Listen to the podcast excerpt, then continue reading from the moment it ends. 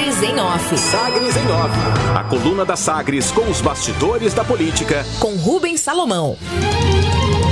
E a edição desta terça-feira, dia 30 de novembro de 2021. Depois de crise interna, o Passo retira benefícios de auditores e prevê concurso para analista. O prefeito de Goiânia, Rogério Cruz, do Republicanos, deve enviar, né, vai enviar até esta quarta-feira, dia 1 de dezembro, à Câmara Municipal de Goiânia, projeto de lei que, entre outras definições, revoga benefícios concedidos aos auditores fiscais em junho deste ano. A proposta foi finalizada pela Secretaria de Finanças e articuladores do Passo já antecipam manifestações favoráveis ao texto entre a ampla maioria dos vereadores da base aliada e até alguns da oposição. Oficialmente, o projeto pretende redistribuir estruturas e remunerações no quadro próprio da auditoria tributária que foi instituído em 2018 e alterado pela lei de junho deste ano. O vereador Leandro Sena que é do Republicanos, é o líder do Republicanos, partido do prefeito na Câmara, afirma que, abre aspas, vai ser bom para a gestão, que vai passar a ter mais 30 analistas tributários para melhorar a eficiência, o atendimento e a agilidade do serviço.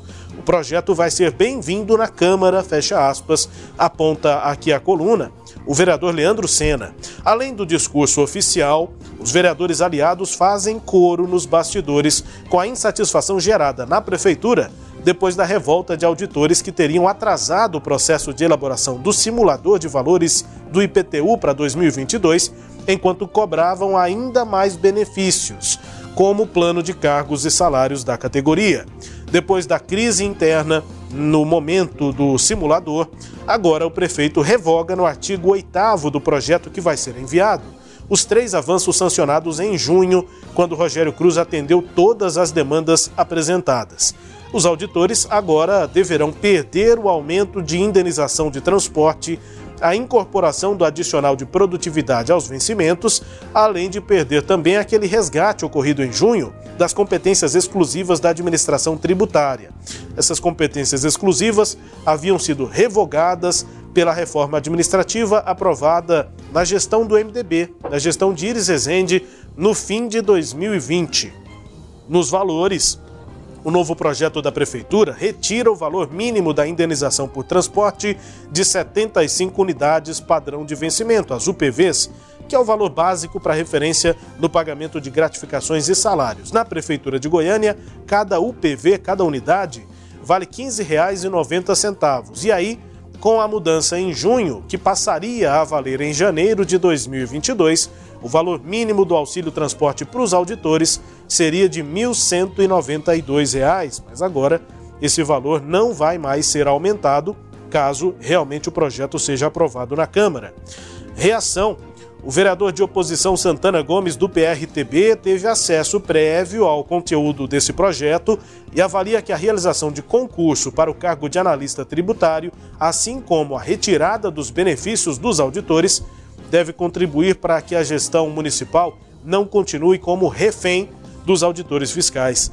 E ele explica, abre aspas, nós temos no Serviço Público de Goiânia mais de 50 mil servidores, então não se pode ficar valorizando classe. O servidor tem que saber suas atribuições e trabalhar, mas tentaram politizar esse processo. Estão tentando fazer pressão e eu acho que aí seria um outro jogo, um jogo desleal. É golpe abaixo da linha de cintura, fecha aspas, afirma o vereador Santana Gomes.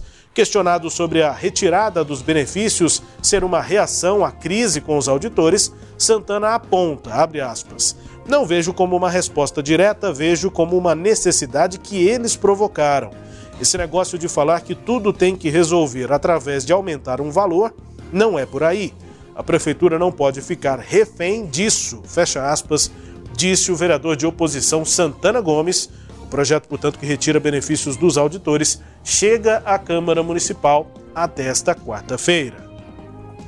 E carteirada. A deputada federal Magda Mofato afirmou em Anápolis, ainda durante o fim de semana, que não acredita em interferência do presidente Jair Bolsonaro no PL de Goiás, pelo menos não antes de uma conversa com ela. Bolsonaro e seu clã devem se filiar hoje ao partido, ao Partido Liberal, e tem sinalizado que a prioridade é o apoio à pré-candidatura a governador do Major Vitor Hugo e não ao prefeito de Aparecida, Gustavo Mendanha, que tem o apoio de Magda Mofato. Segundo ela, abre aspas, Bolsonaro tem Magda Mofato em grande consideração, todos sabem.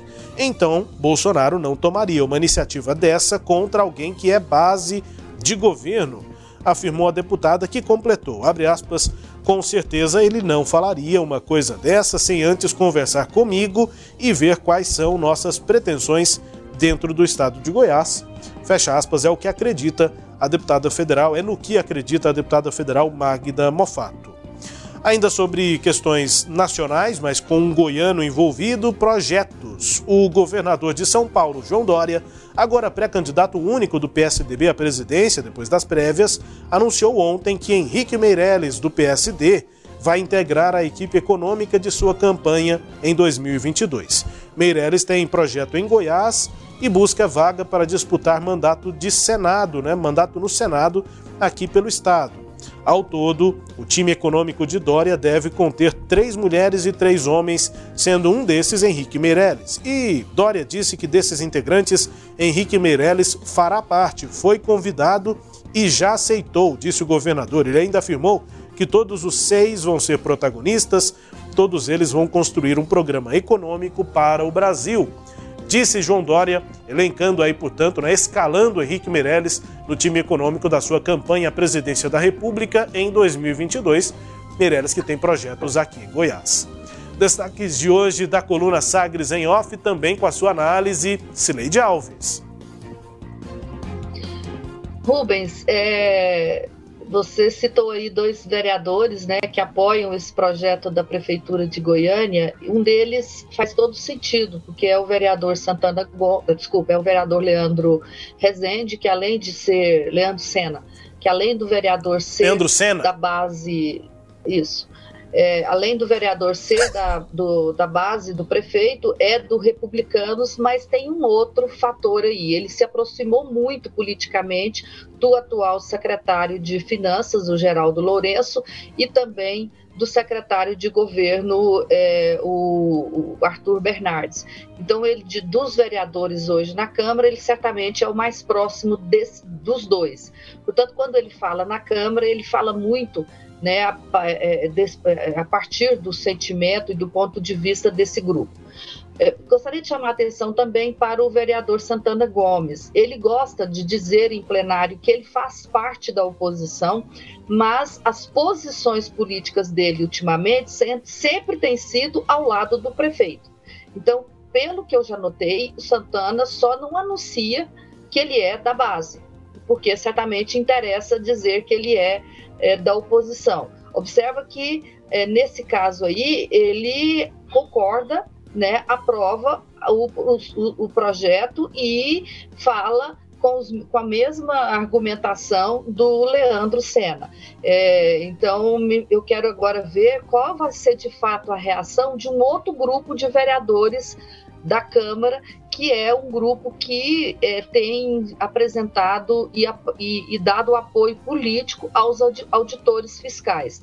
O líder desse grupo era o vereador Anselmo é, Pereira, né? Foi ele um, a pessoa que colocou o projeto dos auditores fiscais no, lá no, no, em meados do ano deste ano, né, debaixo do braço e patrocinou dentro da Câmara a aprovação do projeto que agora o prefeito quer eh, mudar. Eu me lembro no, no dia que o projeto de lei foi aprovado, o, o vereador é, Anselmo Pereira celebrou em plenário a volta das aspas prerrogativa dos auditores fiscais que o projeto de reforma administrativa de Maguito Vilela tinha extinto, né?